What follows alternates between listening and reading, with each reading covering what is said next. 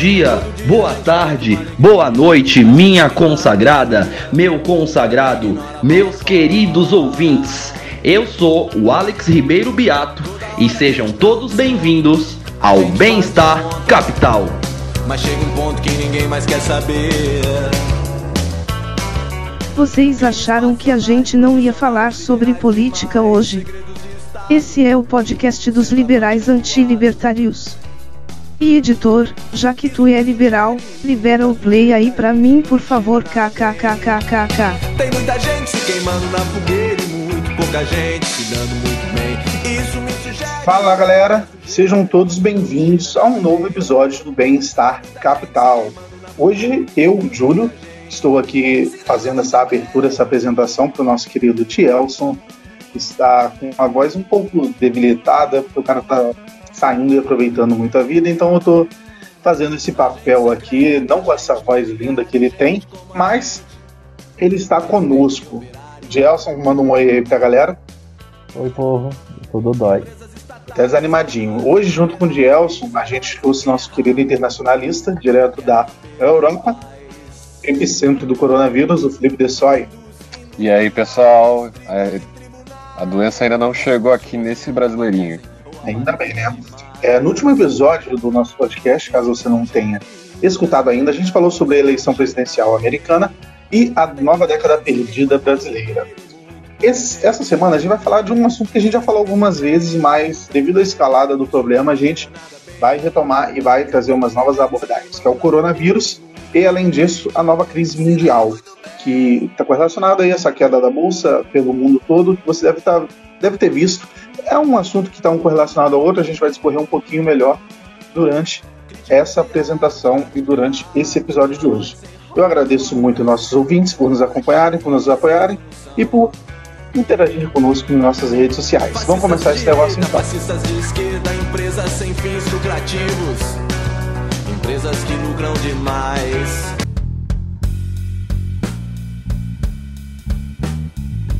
Já dizia Jefferson que o preço da liberdade é a eterna vigilância, então aproveite o próximo bloco para saber mais o que seus políticos têm feito. Começa agora, o Político Público. Bom, o nosso primeiro bloco, a gente vai falar sobre o coronavírus. A gente queria, nesse episódio, a gente estava até conversando aqui na hora de roteirizar, como separar isso. Porque o coronavírus ele já, já se tornou um problema tão grande que ele ataca é, em diversos pontos importantes que a gente gostaria de atacar. Primeiro, a gente vai fazer aquele nosso breve factual da, da- da principal atualização que ocorreu essa semana é, em relação às últimas informações que a gente tinha. Nessa semana, no dia 11, a OMS, declarou que o coronavírus era uma pandemia e que a Europa era o novo epicentro dessa pandemia. Bom, primeiro, o que é uma pandemia, né? É, segundo a OMS, uma pandemia ela é a disseminação mundial de uma nova doença. É um termo usado com mais frequência em referência à gripe e geralmente indica que uma epidemia se espalhou para dois ou mais continentes com transmissão sustentada de pessoa para pessoa. É, os- o número de mortos já supera os 5 mil no mundo inteiro. Desses, mais ou menos 3 mil, um pouquinho mais de 3 mil foram na China, que foi o primeiro epicentro do problema, e agora tem aproximadamente mil mortes já na Itália, que é o novo epicentro do, do coronavírus na Europa. É, ainda hoje, né, dia 13, sexta-feira, é, os Estados Unidos declarou emergência nacional por causa do coronavírus. Agora a gente queria fazer uma, uma, uma breve evolução nos dados sobre por que, que esse problema se espalhou. Eu queria discorrer isso com os meus colegas, é, sendo que essa ameaça já estava vindo, né, era, uma, era uma tragédia anunciada, já que a gente já estava acompanhando já isso tem algumas semanas pela China, e por que, que a Itália apresentou um quadro tão dramático em relação a outros países, mesmo sabendo desse problema e das possibilidades de você ter uma contaminação do coronavírus. É, passo a palavra aí para o Felipe, que ele está ali próximo, provavelmente deve estar acompanhando bem de perto já as medidas que o governo, o, o, o governo europeu, quando eu digo né, a União Europeia, tem tomado para combater a questão do coronavírus. Grande governo europeu. Enfim, aí, o que as pessoas estão vendo agora, mais ou menos, parece que o foco das notícias são na Itália. Mas isso é por, na verdade, antes de chegar na Itália, a gente pode falar um pouco sobre o, como a União Europeia está lidando com isso ao todo. A União Europeia ela permite que os países tomem as decisões por, por si, no caso, ela deixa a soberania intacta dos países para que eles possam uh, fazer as medidas como eles bem entendem. E aí isso pode ter diversas facetas. A gente. Uh, vou dar primeiro exemplo aqui do Holanda, onde eu estava. A gente teve uma resolução somente agora, na última. ontem mesmo, na quinta-feira. Uh, o parlamento estava discutindo sobre algumas medidas e tal, e isso afeta os meus estudos, como vocês podem imaginar.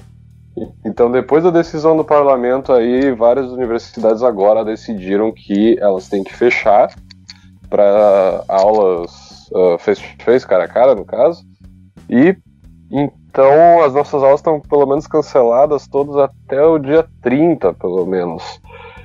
E quanto a outras uh, aglomerações, no caso que juntem mais de 100 pessoas, também elas são vedadas assim em geral, então grande parte de eventos que possuem esse volume de gente, ele, é, eles estão tendo que se reprogramar ou cancelar.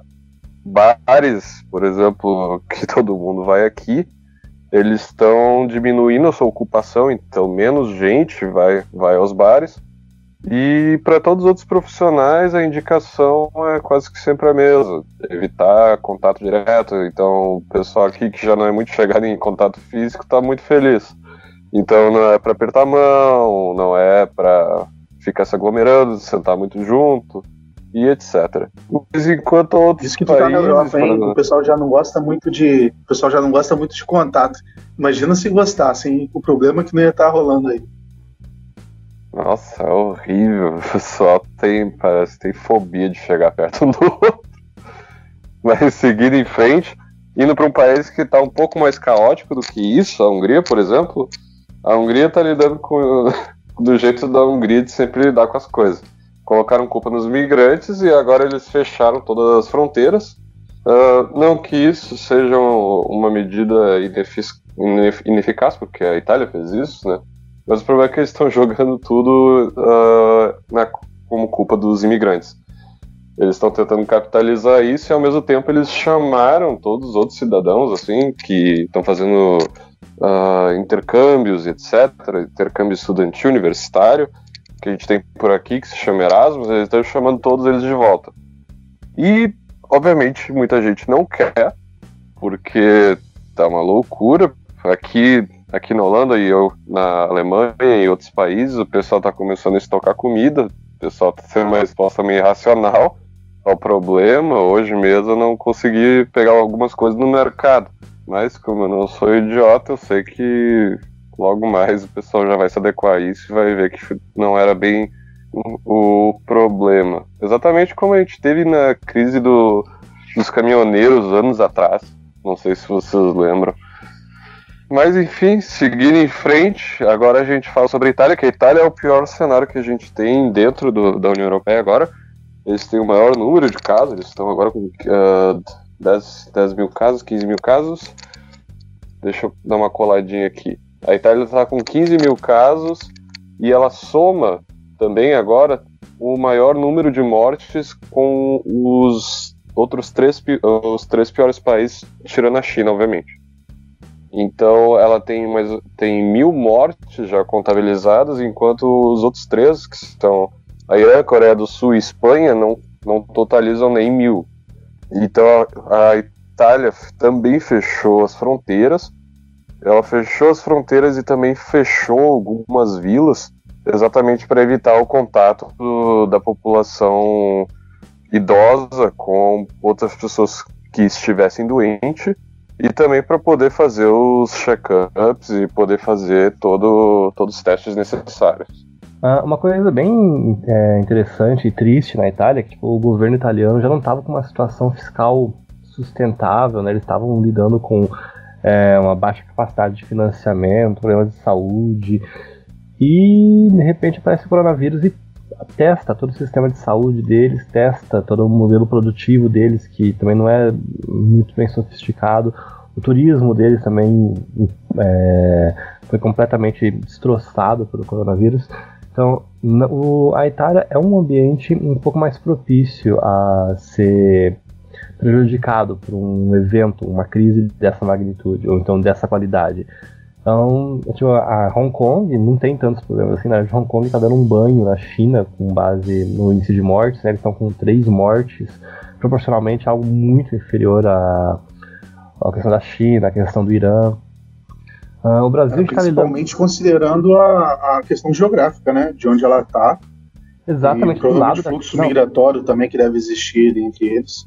Do lado do epicentro, de onde nasceu o coronavírus, cara, e Hong Kong também, tipo Coreia do Sul, faz fronteira com a China e tem um índice de mortes baixíssimo, cara. Tipo, literalmente eles estão literalmente do lado da China e índice é, migratório também, volatilidade migratória. A Austrália está tendo um bom desempenho. Todos os países é, do contorno asiático, o Japão tem um bom desempenho também na questão de saúde pública.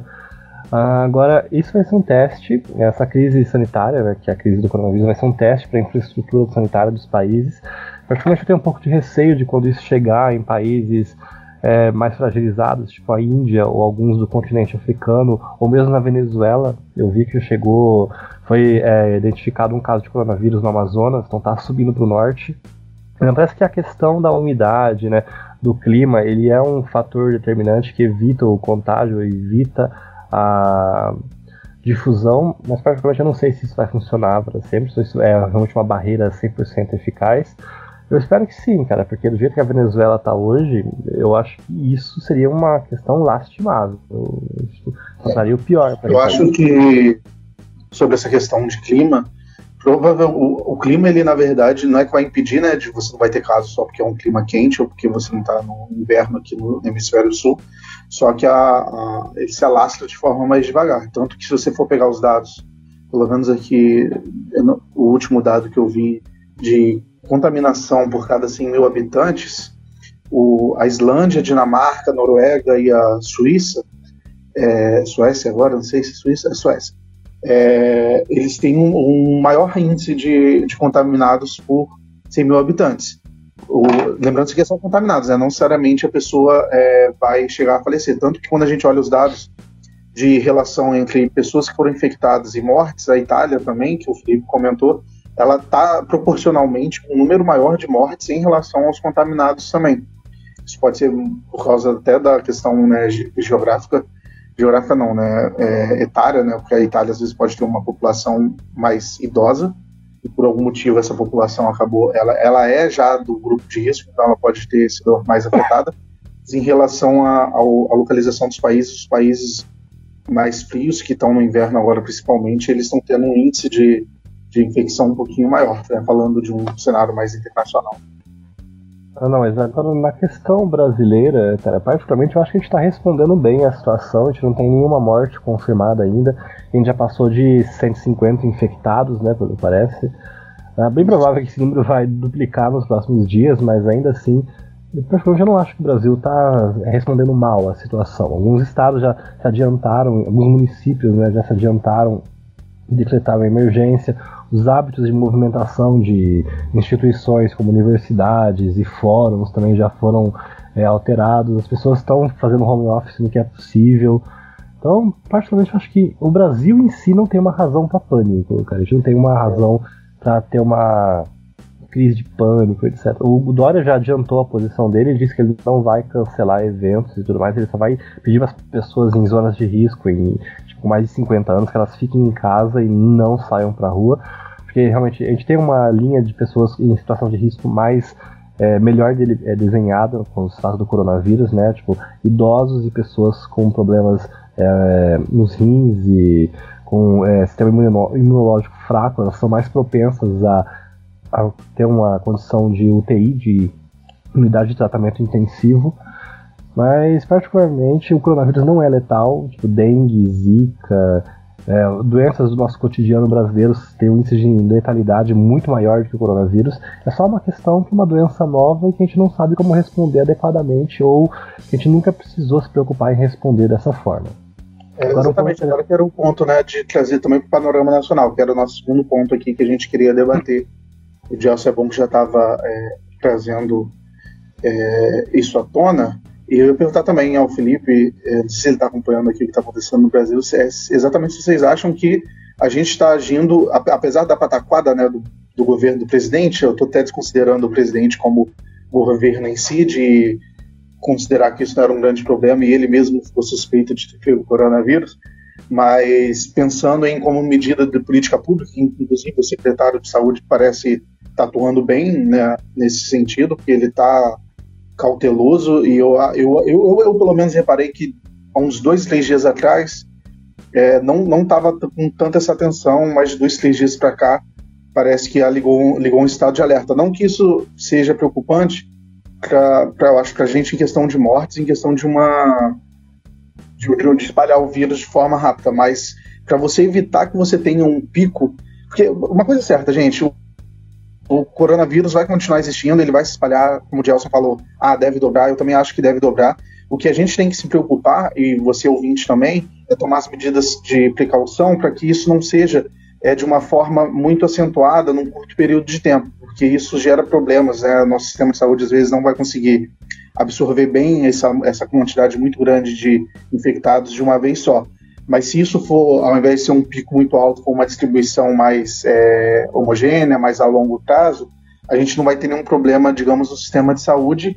E daqui a pouco o coronavírus ele vai se tornar como um vírus qualquer que existe, como o Gelson já bem falou, é, a, a, letalidade dele é pequena, tem é só grupo de risco. O nosso medo maior é de se propagar agora é porque a gente ainda não sabe lidar muito bem com ele, então é melhor que tenha um controle e que não evite o máximo, né, que se propague na população, exatamente por a gente não entender como que a gente lida bem com esse vírus. Não, agora um ponto interessante. É, esse vírus é que nem a cachumba, que nem catapora, a gente só pega uma vez na vida. Depois nosso sistema imunológico já cria uma defesa e tudo mais. Tanto é que é para isso que existe a vacina, porque a vacina está sendo tão bem cotada que ela pode já é, prevenir esse tipo de contágio, já pode beneficiar o sistema imunológico das pessoas. Uh, agora a questão do é, que eu falei que eu disse que vai, que é provável que dobre. Na verdade é que vai dobrar mesmo, porque a gente não está mais é, dependendo de contágio externo, a gente não está mais dependendo de imigrantes para trazer é, a doença para o Brasil. A gente já tem contágio interno, a gente já tem grupos é, domiciliares de contágio. Tipo, uma pessoa está indo e entrando em contato com outra pessoa que está viajando, está passeando internamente. O Brasil agora a gente é autossuficiente em coronavírus. Obrigado, obrigado. A gente conseguiu independência e soberania no coronavírus. Parabéns pra gente. Mas, gente, é, veio para ficar, vai ser uma constante na vida das pessoas agora. A questão é saber como lidar com isso. Particularmente, eu acho que a gente está preparado. Eu estou vendo os números do SUS, a gente tem é, parece que 700 mil leitos à disposição. Então, a gente realmente está preparado.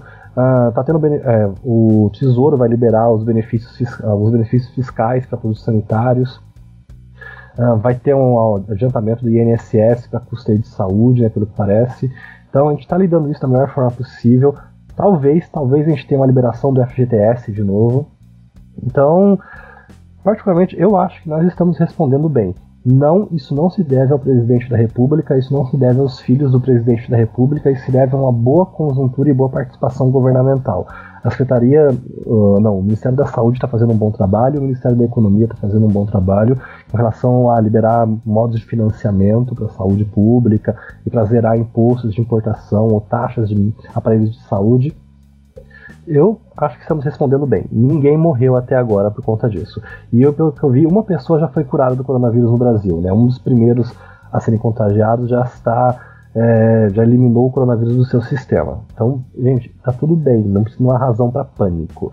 Agora, qual é a razão para pânico? A razão para pânico está no mercado financeiro. ah, Calma aí, sem spoiler, que esse é o nosso segundo bloco, que é exatamente falar sobre a crise mundial. Eu queria aproveitar então perguntar se o Felipe quer adicionar mais alguma coisa, que aí senão a gente já solta aquela vinheta marota e parte do segundo bloco, que a gente vai falar sobre os efeitos econômicos não só do coronavírus, mas também do coronavírus. É, então, uh, acho que só falta falar o que é meio óbvio, né? falar de novo como se prevenir. Gente, não, por favor, não espirre na cara do coleguinha, eu acho que isso já é meio óbvio.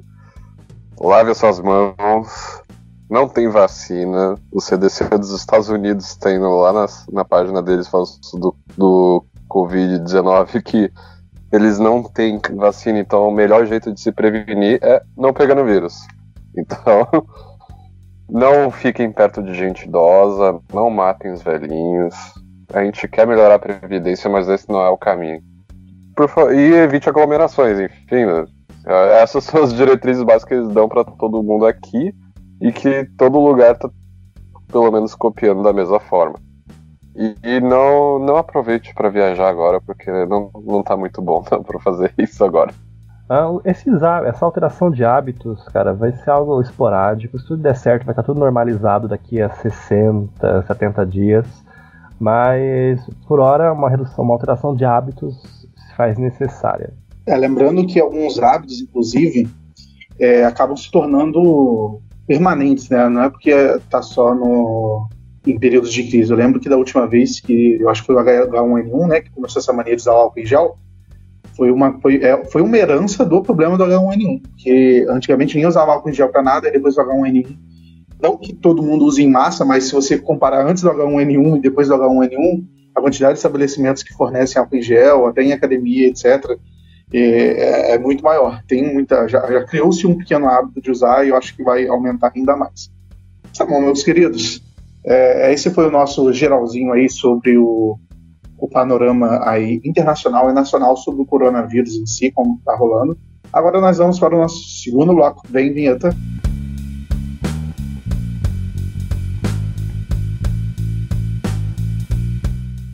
Vamos agora para o nosso segundo tema de hoje, que é a crise mundial. Eu acho que a gente já pode chamar esse pequeno período aí de crise, né? Se você for olhar pelo menos em cotação de bolsas, as quedas são recordes nos Estados Unidos, eu acho que é recorde desde a década de 70 no Brasil, eu acho que nunca viu, nunca se viu três dias de circuit broker, né, que eles chamam, que é quando você tem que interromper a, a, as negociações da bolsa. Mas então vamos para o nosso factual de praxe aqui, né? As bolsas, né, do mundo essa semana elas estiveram em queda. Um dos, do, do, dos fatores que influenciaram isso foi o coronavírus, principalmente porque a gente não sabe ainda a que tamanho vai chegar o coronavírus e essa semana é, você foi, como a gente falou no bloco anterior, foi declarado que era uma pandemia.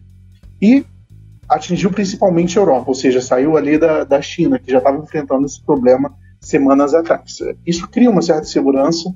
Você tem alguns problemas, por exemplo, em, é, empresas mesmo de, de aviação, elas, se, se, os Estados Unidos na semana passada declarou que não ia poder mais fazer mais viagens para alguns países, botou algum tipo de restrição. Isso gera impacto econômico. Você acaba não tendo que sair de casa, você não pode trabalhar, você tem que ficar de quarentena às vezes. Isso também gera impacto econômico, além da questão de você realmente não saber qual vai ser o tamanho dessa crise. Uma outra questão importante, além do coronavírus, é exatamente o conflito que está acontecendo no OPEP, principalmente entre a Rússia e a Arábia Saudita. E para isso, a gente tem o nosso querido internacionalista Felipe Dessoi, que vai dar uma explicada no que está rolando e por que isso também está afetando a, o mercado internacional e nacional. Opa, então, uh, eu de novo. Então, para quem não sabe o que é o OPEP, o OPEP é a Organização dos Países Exportadores de Petróleo. Então, a OPEP é um cartel. Para quem não sabe o que é um cartel, aí vocês mesmos vão dar um Google. Não, brincadeira. A OPEP, mais ou menos, é quando você tem o. Pelo, ela, sendo um cartel, ela tem vários países que controlam. Uh, o mercado de petróleo, assim dizendo. Então, junto com a OPEP, a gente tem outros países que também produzem em larga escala petróleo, mas a OPEP ela tem um grande poder de, de elevar e descer pre, preços no mercado, exatamente porque ela possui um grande número de membros. Então, quando a OPEP decide subir os preços, subir os preços, ela diminui a sua produção e vice-versa. Mas, como eu disse, há outros atores internacionais aí dentro do, do cenário, como a Rússia e os Estados Unidos. Contudo, os Estados Unidos agora, com as, com as reservas de xisto, eles têm agora um petróleo muito barato. Então não é do, da vontade deles aumentar a produção como a OPEP estava querendo fazer. Não, como a OPEP fez, desculpa. E então a OPEP foi e negociou junto com a Rússia, que estava em maior interesse em conseguir um preço melhor agora para os barris de petróleo. Contudo, essas negociações acabaram saindo, o tiro acabou saindo pela culatra. Então, Uh, o país do presidente Putin simplesmente abaixou o preço do barril de petróleo, no caso aumentou a produção, fazendo que, consequentemente, outros países, como os Estados Unidos e os países membros da OPEP, como a Arábia Saudita, a Venezuela, etc., tiveram que também aumentar suas produções. Então a gente chegou numa baixa, eu não, não diria, não lembro se histórica, mas pelo menos a comparado com dois anos, chega quase a metade do preço, onde antes era 69 dólares e agora a gente está em torno de 37 dólares o barril. E a expectativa é que chegue a 20, cara. Mas só fazendo um adicionalzinho aí também, né? Tipo, a OPEP, a, gente, a América Latina tem uma situação um pouco sensível com a OPEP desde a questão da Venezuela, né? Quando o Maduro estava no comecinho da crise, antes do, da inflação crescer um milhão por cento na Venezuela, ele foi até a OPEP pedir por favor para eles reduzirem o nível de a produção de petróleo quando o barril estava em 60 dólares, né? Ele foi até a OPEP pedir para reduzir para a Venezuela não ser prejudicada com a queda no barril e bom não deu certo, como vocês podem perceber. E agora isso vai ter um impacto muito é, pesado, devastador em países que sobrevivem ou cujas divisas são, essencial, são fundamental, fundamentalmente da exportação de petróleo cru. Uh, a Venezuela é um deles, a Venezuela está muito, mas muito prejudicada. Se, se, o petróleo, esse barril realmente cair a 20 dólares, cara, meu Deus, ali a situação ruim vai ficar ainda pior, porque eles vão perder um pouco mais, de, acho uns 20% de PIB, provavelmente. Alguns países da África também vão perder algum é, é, PIB, ou então uma, uma relação de divisa essencial. Mas o mais importante é, muitas empresas de energia é, são cotadas por meio do barril de petróleo, tipo, mesmo que seja de óleo e gás ou só de gás. Uh, essa queda no preço do, da energia petrolífera afetou uh, toda a bolsa de valores em escala global, junto com a questão do coronavírus, que é uma questão um pouco mais sui generis, né? Porque ela não se trata só da Europa e tudo mais, trata também da paralisação da planta de produção da China que a China é tipo, um motorzinho de produção do mundo, é a fábrica do mundo. E agora a fábrica está suspensa por tempo indeterminado por conta de um chinês que comeu uma sopa de morcego. Que antes parece que tinha sido um tatu também. Enfim, o chinês comeu uma sopa de morcego e tatu. Mas daí você pega toda essa situação, é, choque de petróleo novo de 2020, é, Rússia e Arábia Saudita, mais coronavírus. Você tem uma questão, um choque, uma crise global de patamar é, único e sui generis na história do mundo. Então, tem noção, os Estados Unidos, nesses últimos dias, eles perderam, a bolsa dos Estados Unidos perdeu 11 trilhões e meio de dólares. Tipo, derreteu praticamente. Foi um dia muito ruim para eles. Uh, a Bolsa do Brasil, o Ibovespa, né, a gente estava perto dos 120 mil pontos, agora a gente está nos 82. A, a questão do Ibovespa, cara, hoje cresceu 13%. Mas a questão do Ibovespa, essa alta e queda, alta e queda, é porque as notícias não foram todas de uma vez. Essa semana foi uma semana realmente muito ruim para o Ibovespa.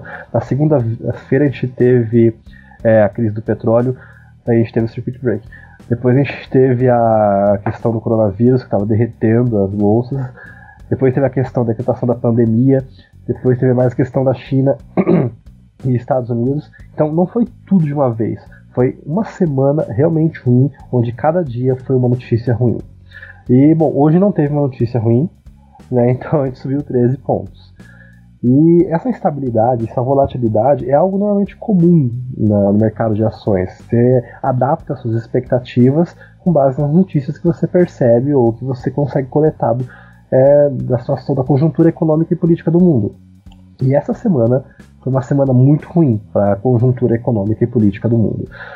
Felipe, você sabe se tem uma previsão de é, conciliação essa questão do OPEP e Rússia ou parece que é definitivo? Não, pelo que eu tô vendo, não tem nenhum tipo de reconciliação pela frente. O máximo que se tem agora é só o factual. É, não, pelo que eu vi nisso aí, é, quem começou essa situação foi a Rússia, né? Que elas não queriam favorecer o petróleo difícil dos Estados Unidos, mas aí, como a Arábia Saudita é um aliado histórico dos Estados Unidos, ela tomou a frente e abaixou o preço antes da Rússia, para prejudicar um pouquinho mais. Uh, aparentemente a Rússia consegue manter os estoques de petróleo baixos por uns seis anos, pelo que eu vi no Infomoney. Então, tipo, a gente está lidando com meia década de petróleo barato. E a Arábia Saudita eles têm um estoque absurdamente infinito de caixa por meio petróleo, né? São um país rico na base de petróleo. Praticamente eu acho que isso não vai prejudicar tanto assim o modo de vida deles. A Rússia provavelmente vai ser prejudicada. E, bom, a Petrobras perdeu o que, 70 bilhões em valor de mercado. O Brasil está sendo um pouco prejudicado também, porque pré-sal agora não vale mais tanto assim. E a Venezuela. Mais ou menos, né, Gelson? A Arábia Saudita também ela depende do preço do petróleo, porque ela, tá, ela abriu capital ultimamente e ela estava usando exatamente parte desse dinheiro ali de, de petróleo, de venda de ações e etc., para fazer uma mudança infraestrutural na própria Arábia. Então, pode ser até que eles tenham, digamos, mais bagagem realmente para encarar, mas que eles estão sendo prejudicados nisso. Eu acho que eles só estão tão trucando na Rússia para ver quem que arrega primeiro, né? Ah, é verdade, mas tipo, o índice de poupança da Arábia Saudita é maior que o da Rússia, fato. Mas bom, a Rússia é um país é conhecido por suas posturas unilaterais e centradas. E, e o Putin acabou de ganhar mais 16 anos de poder, né? Então, particularmente, eu acho que a gente está à frente de né, uma meia década de petróleo barato. Ah, agora, voltando a falar, a Venezuela está muito, mas muito ferrada por causa disso, porque tipo, o PIB deles vai cair mais uns porcenta uma porcentagem, a inflação vai continuar. Não sei até que ponto, não sei o que esperar disso no Brasil. A Petrobras vai ter que aprender a lidar com petróleo barato.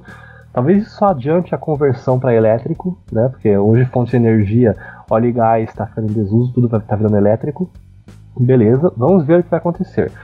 De via de regra, isso é benéfico. Pessoas, países, empresas vão ter acesso a petróleo e derivados a um, a um custo menor. A longo prazo, isso é benéfico para as empresas, para veículos. Isso a longo prazo vai refletir no, no, preço do combustível. A gente vai ter combustível barato, porque invariavelmente isso vai virar preço. Né? Isso não vai virar lucro por muito tempo, isso vai virar preço a longo prazo. A longo prazo. Então, a única coisa prejudicial aqui é a Petrobras, né? porque nossa petroleira vai ter que aprender a não depender só de petróleo. Ah, agora eu queria falar um pouquinho sobre o, é, a questão interna do Brasil, né? A questão interna que está sendo é, um, um alvoroço. Eu estou acompanhando alguns grupos, alguns estão batendo palma para a queda da bolsa e falando que o sistema capitalista ele é nítido e é uma nítida falha, que a gente está fadado a ficar nessa questão cíclica de capitalismo decai e entra em crise. Daí tem os anarcocapitalistas que falam que eles previram a crise. Daí eu tenho que lembrar os anarcocapitalistas que o Bitcoin está caindo também, que está abaixo de 8 agora, pelo que parece, e que a situação não está tão agradável para eles quanto eles gostariam. E, mas então, uma coisa que eu queria deixar claro é que o índice Bovespa, o que, que é o índice Bovespa que fica subindo 13% ao dia e caindo 20% no outro dia? O índice Bovespa é uma carteira de ações com 60 empresas aproximadamente o índice Bovespa não é exatamente representativo do mercado de ações brasileiro. Ok, ele tem as maiores empresas do mercado de ações brasileiro, que é a Bovespa, né, o B3, e quando essas empresas, quando todas essas empresas vão mal, ok, elas têm um impacto significante na conjuntura do mercado de capitais brasileiro. A questão é, não significa que todo o mercado de capitais está indo mal.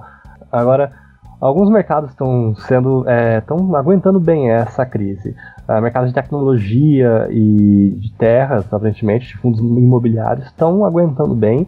Na verdade, as pessoas estão correndo para esses fundos, né, para garantir uma poupança. Outros não. Eu recebi uma mensagem agora do Terraço Econômico do grupo que um pobre cidadão perdeu 4 bilhões em um fundo individual, né? Tipo, ele tinha herdado uma, é, uma fortuninha e investiu nos últimos anos conseguiu transformar em 4 bilhões e acabou de perder tudo é, nessa questão.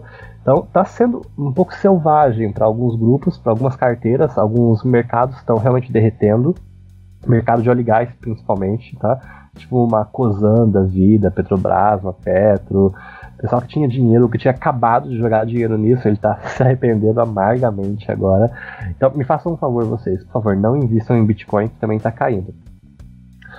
Ah, agora Uh, algumas pessoas estão comemorando. Tipo, para as pessoas que estão comemorando essa queda no mercado de ações, eu realmente gostaria de dizer que estão comemorando a falência de algumas questões sociais, tá? Porque o mercado de ações não é só é, um modelo de financiamento capitalista e opressor. O mercado de ações é um mercado de capitais, é um modelo de financiamento. Tipo, entes públicos estão no mercado de ações. Ah, empresas que fornecem produtos assistenciais e essenciais de saúde básica estão no mercado de ações. Empresas de petróleo estão no mercado de ações, ok. Agora, a Unilever, a Grandene, essas empresas estão no mercado de ações e elas são prejudicadas quando ele cai, quando o financiamento cai. E isso significa que elas vão ter problemas futuros para se financiar e para é, financiar suas atividades. Então, eventualmente, a gente pode estar lidando com uma questão de abastecimento aqui. Algumas empresas, se elas não tiverem um bom caixa, elas podem estar ah, na iminência de ter uma crise de abastecimento. Isso só vai gerar mais pânico, ok? Isso só vai gerar mais pânico. Agora, uma questão essencial também é a questão previdenciária. Uh, muitos fundos de pensão, fundos assistenciais, ou fundos de seguros, eles estão no mercado de ações, fundos públicos principalmente, tipo a Previdência da Caixa Econômica, do Banco do Brasil, da Vale, da Petrobras, estão todas no mercado de ações. Então, se o mercado de ações vai mal, algumas pessoas vão ter problemas para receber sua aposentadoria, ou então vão ter sua aposentadoria em risco. E ah, detalhe, o Postales, a Petrobras, já estavam com uma questão é, de é, financiamento sensível. Alguns, é, alguns indivíduos do, da Petros e do Postales estavam pagando taxas de indenização ao fundo de 25%, outros de 50%, por causa de esquemas de corrupção que afetaram esses fundos previdenciários, esses fundos de pensão. E, bom, esses fundos é, assistenciais, eles estão no mercado de ações cotidianamente. O Banco Central está no mercado de ações cotidianamente, comprando e vendendo papel, é, se financiando, lucrando, ou então às vezes perdendo dinheiro. Hoje, ultimamente eles estão perdendo dinheiro, né? Essa semana foi uma semana de perda para todo mundo praticamente. Mas quando você comemora a falência do modelo capitalista, você está comemorando, é, com a queda do modelo de financiamento né, do Ibovespa, está comemorando a perda de direitos sociais, porque isso inevitavelmente vai virar bens básicos de consumo, como papel higiênico, água potável, absorvente, etc., e vai virar pensão, vai virar tipo aposentadoria. Porque as, as empresas públicas que vocês defendem tanto, as empresas estatais que vocês defendem tanto, elas estão no mercado de ações também. Você pega a Caixa Econômica Federal, ela é dona de uma série de empresas, tipo a, a Vale, Brumadinho, a gente percebeu lá que o Banco do Brasil estava ali, a Petrobras estava ali como é, fundo de pensão da Caixa Econômica, fundo de pensão dos Correios estava ali. Então não é uma questão tipo de capitalista malvadão que especula. Tipo, isso é algo cotidiano. Nós nos financiamos dessa forma. Uma outra coisa interessante é para evitar um pouco essa crise de medo, crise de medo. Essa foi uma semana ruim? Sim, essa foi uma semana muito, muito ruim para o mercado de ações, para modelos de financiamento em geral. A questão é, essa crise ela tem data e, é, e hora para acabar. A gente sabe quando ela vai acabar. Tipo, a China já está estabilizando a questão do coronavírus lá, pelo que parece. Ou pode ser fake news, pode ser tipo mais uma mentira chinesa, não sei gosto de dar a mão à palmatória e falar que é verdade o que eles estão falando, já está sendo estabilizado e já já eles vão retomar uma capacidade produtiva. Não sei quando, mas a expectativa de que esse ano ainda seja retornado. Agora, um segundo ponto: nenhum, nenhuma perda de capital que foi feita até agora por causa do mercado de ações é para sempre. Então, tipo, ok, as pessoas estão perdendo crédito, as pessoas estão perdendo é, de investimento. A questão é, a capacidade produtiva continua. Está sendo criado dívida, seguros estão sendo resgatados, ok, mas a capacidade de capital, uh, os bens de capital continuam. Então, essas empresas vão conseguir se financiar, elas vão lidar com uma situação um pouco é, intensa, umas dívidas, algumas dívidas vão voltar, assombrar, mas ainda assim não está sendo feito nenhum dano é, permanente no modelo de produção. Isso é algo que tem que ser levado em consideração. Tipo, a gente não está destruindo indústria, a gente não está quebrando máquina, a gente só está acabando com caixa dessas empresas. A coronavírus só está acabando com caixa dessas empresas. A crise de petróleo está acabando com caixa dessas empresas. Então, isso é algo que a gente tem que aprender a lidar. Bom, eu acredito que o mercado de crédito ele vai suprir alguma forma, linhas de crédito vão ser criadas, o governo, é, o Ministério da Economia está lidando, está pensando em como lidar com isso da forma mais sustentável possível, não forma estilo governo Dilma com crédito barato, mas crédito sustentável, porque é exatamente para isso, para esse tipo de situação que crédito existe, tá bom, gente, para lidar, para melhorar e viabilizar modelos de financiamento. Então, é uma razão, é, foi uma semana ruim, foi, mas não há uma razão para pânico de uma forma tão generalizada como a gente está tendo. É isso aí, se você tem ação, segura aí a, a, a onda, porque vender agora é mais por causa de um pouquinho. É não que corona não seja problemático, tem a questão da OPEP, mas sempre rola um pouquinho de histeria aí e o pessoal se aproveita um pouco dessa histeria para ganhar dinheiro em cima. Mas o que o Johnson falou faz todo sentido. Eu sigo da mesma opinião. Daqui a pouco, boa parte disso aí já está se recuperando exatamente pela parte que não está. As empresas elas continuam existindo e produzindo. Isso aí não foi tão afetado diretamente, principalmente quando é, a questão do coronavírus estivesse resolvida. Boa parte do problema já vai ter sido resolvido também. É, aí a questão da OPEP já a gente tem que avaliar, mas aí o efeito é menor do que o efeito conjugado de coronavírus, OPEP, aí você tem, no caso brasileiro ainda, um, um problema ali, um, um atrito entre o, o, executivo e o legislativo, você tem um, umas medidas que a gente vai falar provavelmente agora nas rapidinhas que está rolando, enfim, vamos ser otimistas, não tanto, né, porque o governo no, no, que convém e que não cabe a ele não ajuda, mas também não precisa de ser um desespero e uma histeria coletiva. É isso, meus queridos. Alguém tem mais alguma coisa para adicionar? Vamos para o nosso próximo bloco agora, então, que são nossas gloriosas rapidinhas.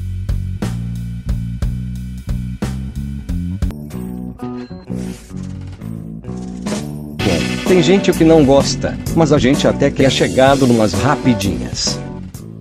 Vamos lá. Rapidinhas. Rapidinha número 1. Um. Congresso derrota governo, amplia acesso ao BPC e cria gasto de 20 bilhões. Esse foi o primeiro ponto que eu tinha acabado de falar no bloco anterior, que é uma medida que o mercado em si não vê com bons olhos, que é exatamente o governo derrubando um veto presidencial por provavelmente retaliação. O que, vocês acham? Motivo e como vocês veem isso? Fábio? Cara, a questão das contas públicas no Brasil, ela tem que ser vista com um pragmatismo absurdo. Agora a gente tá tendo essa questão do coronavírus e, tipo, a Mônica de Bolho tava pedindo a abolição do teto, né, do teto de gastos. Então, o Brasil é um país que não sabe lidar com regra. O Brasil, a economia brasileira, nossos entes políticos, etc. A gente quer contornar, a gente quer. Tipo, se alguém deixar, a gente joga mais 10 é, por cento no nosso, nossa relação dívida-PIB, que está em 76%. Né? Tipo, hoje é, a dívida interna brasileira é 76% do PIB. Com essa questão do coronavírus, se a gente não tiver um pulso firme, tipo, se o governo não tiver um pulso firme, eventualmente podem abrir uma janelinha ou podem tentar derrubar o teto de gastos ou contornar o teto de gastos e isso aí isso vai resultar em um 10% a mais dessa relação. Agora, uma coisa interessante, uma coisa que o Mansueto disse e que é sempre bom reiterar: crédito extraordinário está ah, uh, previsto no teto de gastos, tá? Então, tipo, uh, a gente tem mecanismos de financiamento, mecanismos de crédito extraordinários que vão poder ser utilizados por conta do coronavírus. A gente não vai precisar contornar, não vai ser necessário uma emenda ou uma lei ou uma portaria, coisinha para contornar o teto de gastos, porque ele permite que nós é, financiemos essa questão do coronavírus com crédito forma extraordinária, totalmente justificável. Então, se alguém falar, ó, oh, vamos fazer uma nova lei para abolir o teto de gastos contra o coronavírus, desconfie ou até mesmo critique, porque hoje isso é completamente possível. Isso é completamente possível. E se alguma pessoa for é, ser um pouco mais radical e falar vamos abolir o teste de, gastos, o teste de gastos, por favor, ignore essa pessoa, porque ela quer o mal para você e o mal para seus filhos. Rapidinho, número 2. Tribunal nega apelação da defesa de Ronaldinho Gaúcho e ex-crack permanece preso. Ah, essa aí é muito boa. Primeiro, para começar, que o Isso cara. Isso sim é uma notícia importante para estar no nosso podcast. Porque o caso Ronaldinho tem muita pergunta, né? Primeiro de tudo, por que, que o cara entrou num país com passaporte, sendo que ele entre Paraguai e o Brasil a gente não precisa de passaporte, você pode entrar com, RG até com com, com CNH. Segunda pergunta, o cara alegou que ele não sabia que o documento era falsificado, contudo ele ganhou de presente o passaporte, que no caso seria um passaporte paraguaio e aí vem mais outras mil perguntas que advém de todo, todo, toda essa complicação. E a única defesa que o irmão, acho que foi o irmão que deu, o advogado, é que o Ronaldinho é uma pessoa muito simples. uma, uma pessoa que tem. Acho que o advogado falou que é tonto, né? O advogado falou, É. não, ele é tonto, ele não sabia O que era advogado falsificado, não. Não, mas ó, detalhe, detalhe. Ó. Primeiro, o passaporte dele era original, ele foi expedido por vias oficiais. O número do passaporte estava falso, que era falso. Porque primeiro o Ronaldinho não é naturalizado paraguaio. Ah, então o documento foi expedido, ok, para um ente paraguaio oficial. O número era falso e a questão dele ser naturalizado ali também era falsa. A questão é, como o Felipe bem disse, ele está no Mercosul, ele não precisa é, de um documento internacional para atravessar uma fronteira. Pode ser com a CNH, com a RG mesmo. O que, que eu acho? Eu acho que ele estava ali para assinar, para assinar algum documento de remessa. Porque, bom, primeiro porque você precisa de um documento do país para assinar um documento oriundo daquele país. O único documento internacional que é consenso no mundo é o passaporte. O passaporte você consegue assinar documentos de remessa bancária, vocês conseguem. E outro ponto, Paraguai é outra é um país muito famoso ultimamente por causa da energia barata, energia barata que está sendo utilizada para minerar Bitcoin e outras moedas. Então, particularmente, é, eu acredito que ele estava ali para assinar alguma remessa, para assinar alguma coisa, e nisso ele caiu, o documento falso, não, o documento com informação falsa. Agora, por que, que o passaporte do Ronaldinho, é, o original, o brasileiro, o verdadeiro, é, não estava disponível? Porque esse passaporte está apreendido em uma ação da Receita Federal contra o nosso querido crack. Então, tipo, essa é minha ideia de que o Ronaldinho estava ali para assinar remessa ou para é, evadir divisas, eu acredito que faz um pouco mais de sentido, porque é exatamente para isso que eu iria para lá se eu tivesse um problema na Receita Federal. É, eu acho que a tua teoria é meio vazada porque o cara tem muito dinheiro. Eu acho que isso aí é, é meio baixo pra ele. Na minha concepção, ele tava lá exatamente pra conseguir alguma parte em cassino ou em terra. É uma possibilidade, é uma possibilidade. Mas, mano, tipo, ele é jogador de futebol, cara. Na real, eu tenho baixas expectativas intelectuais em jogador de futebol. Desculpa o preconceito, desculpa o Quando é preconceito. mal assessorado, né? Vou te falar, o irmão dele não parece ser uma pessoa de bom caráter, não. Pelo menos a minha a percepção que eu tenho, assim, sempre que eu vejo o irmão dele, ele parece um cara muito. Se puder fazer treta, faz mesmo, mesmo tendo dinheiro pra caramba. Exatamente. Então, tipo, eu já fui uma pessoa como o Felipe, eu já tive altas expectativas na capacidade de gerenciamento financeiro de jogadores de futebol e eu fui surpreendido. Tipo, um Cafu todo quebrado, Pelé todo quebrado. Acho que a única pessoa que realmente eu falo, não, esse é um cara é, inteligente, mas é o Ronaldo, o Ronaldo Fenômeno. Ele sabe gerenciar patrimônio. Ele tem uma puta equipe, cara, de verdade. O Ronaldo Fenômeno tem uma puta equipe de gerenciamento. Agora, Ronaldinho Gaúcho, velho, com o irmão dele ali, que é coisa familiar mesmo, eu não tenho altas expectativas. Eu acho que foi para negócios escusos. E, bom, eu acho que foi porque ele tinha um passaporte falso para assinar alguma coisa, documento de remessa ou documento de aquisição, alguma coisa assim. Nesse- é só, é só pra isso que ele precisaria de um documento mesmo, cara, de verdade. O resto pode ser RG. Em minha defesa, eu não disse que ele era inteligente. Eu só acho que ele não tem escrúpulos. Só isso. É o bom que o, a rapidinha sobre o Ronaldinho dava pra fazer quase um bloco, que né, o- Vamos botar o próximo tema no podcast, Ronaldinho Gaúcho no Paraguai. Uns 30 minutos de resenha aqui. Não, não, na real, Teoria de Lavagem conspiração de sobre dinheiro, por que, o Ronaldinho foi tá ou não. pô, lavagem de dinheiro é uma arte, cara, de verdade. Tipo, é um estado de arte, lavagem de dinheiro.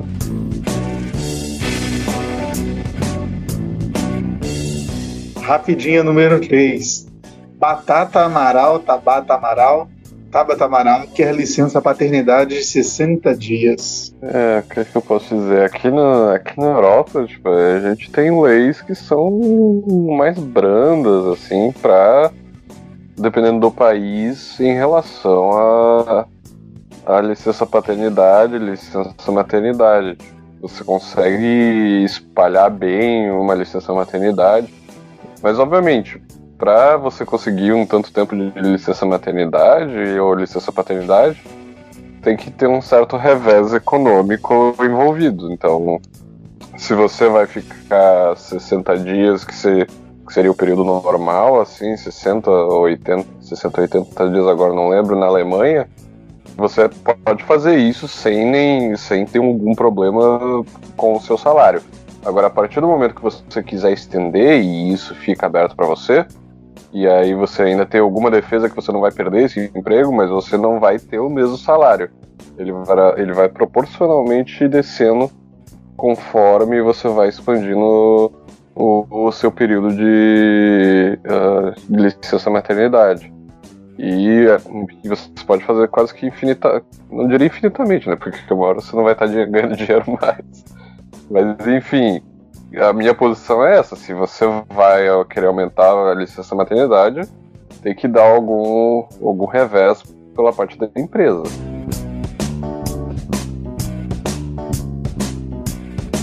A rapidinha número 4 e última rapidinha. Bolsonaro desrespeita Congresso e Judiciário e estimula miliciamento de polícias. Diz Dória. Cara, eu acho que essa operação do Dória está atrasada. Particularmente, eu acho que ele não está respondendo bem a tipo, essa pré-campanha presidencial, ele está perdendo muito holofote. Eu estou vendo umas declarações internas dele, tipo, aqui em São Paulo. Ele está voltando a ser aquele indivíduo reativo e mais é, aguerrido que nem ele era na campanha de, na prefeitura municipal de São Paulo. E eu não tô gostando. Eu realmente não tô gostando. E eu esperava uma postura mais sóbria dele. Eu não esperava que ele fosse cair nessa disputa é, de narrativa ou nessa é, disputa de folclore para tentar garantir uma candidatura presidencial em 2022. Infelizmente, uma, é o que a gente tem, né? Tipo, Uh, eu concordo com o conteúdo, só para deixar claro, eu acho que nossas, nossas polícias militares, elas realmente elas estão se politizando, elas estão formando é, sindicatos clandestinos, coisa que elas não podem fazer, elas estão tipo, criando nichos de voto, tanto é que a Polícia Militar de São Paulo é um monstro de voto, cara, tipo, ela elege tipo, o que ela quiser praticamente. Deputado, prefeito, regi regiões assim, etc, né? Não na capital, obviamente, não no governo, mas ela elege deputados e vereadores é, de uma forma muito barata, muito barata. Só pra ter noção, é o telhado, o, é o telhada, ele conseguiu é, 200 mil votos com uma campanha de 200 mil reais. Se tiver um real o voto, isso é algo muito, muito barato para uma campanha. E é, essa atenção que a gente está dando agora para a politização das PMs é algo sério, é algo que a gente tem que continuar. Eu só não esperava que fosse nesse grau, né? Nessa, nesse tom que o Dória tá dando em uma pré-campanha pré, pré -campanha presidencial. o que, que eu posso dizer? O, o Dória tá fazendo mais ou menos o que ele sempre fez. Né? Se a gente esperasse o Dória sóbrio, não ia ser o Dória. Né? Falando o cara que foi, foi pego num vídeo do surubão. Ah, mano, mas o ano passado ele tava comportado. Cara. Ano passado ele tava comportado. Ele fez um bom governo. São Paulo tá crescendo mais que a média nacional. Tipo, isso é graças ao Meirelles. Não tanto a ele, mas é graças ao Meirelles. Mas ele, ele fez um bom primeiro ano de governo, cara. A questão é que, tipo, numa questão num, é, com o Bolsonaro na vida, com o Moro né, na disputa, ele tem que sair pra campanha, pré-campanha. E essa é a única forma que ele conhece. Eu acho isso lastimável, mas acho, acho isso uma, o fim da boa política, mas infelizmente é o que a gente tem pra janta nesse momento. É, a gente sabia desse caráter deles no momento que ele se elegeu prefeito de São Paulo e descumpriu a própria promessa de que ia terminar o mandato e foi para governador, né? Exatamente.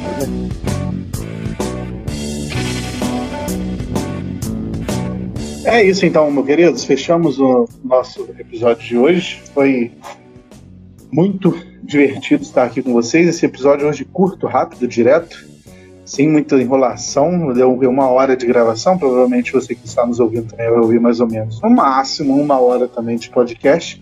Eu espero que essa experiência tenha sido tão prazerosa para vocês quanto foi para mim, é o que diz a pessoa logo depois do sexo. E é isso aí, galera. Tchau, tchau. Beijo, gente. Até semana que vem. Muito obrigado pela audiência. Um abraço, pessoal. Foi uma delícia essas rapidinhas aí.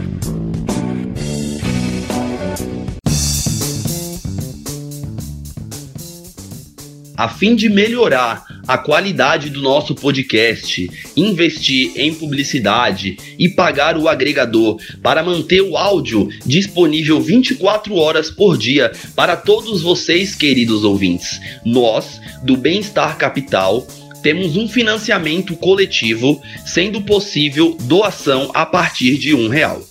Digite www.padrim.com barra liberais antilibertários e nos ajudem da maneira que vocês quiserem e puderem contribuir. De antemão, gostaria de agradecer a todos os padrinhos que já estão doando e estão acreditando no nosso debate de maneira consistente e coesa.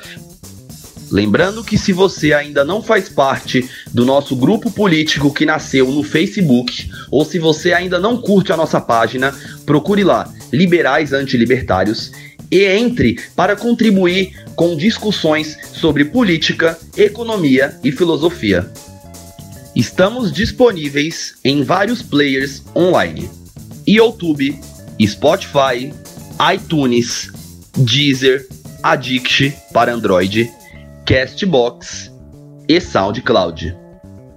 Se vocês quiserem ter um contato mais direto comigo, Alex, com o Dielson, com o Júlio ou com a Débora, tiverem críticas a fazer, sugestões, enfim, quiserem mandar um texto, alguma declaração de amor, mande um e-mail para liberais anti temudo libertários que responderemos com muito carinho. Acharam que eu não voltaria? Aqui estou, meus consagrados. Obrigado pela audiência. Lembre de recomendar esse podcast aos amigos. E não se esqueçam, a agenda republicana vive.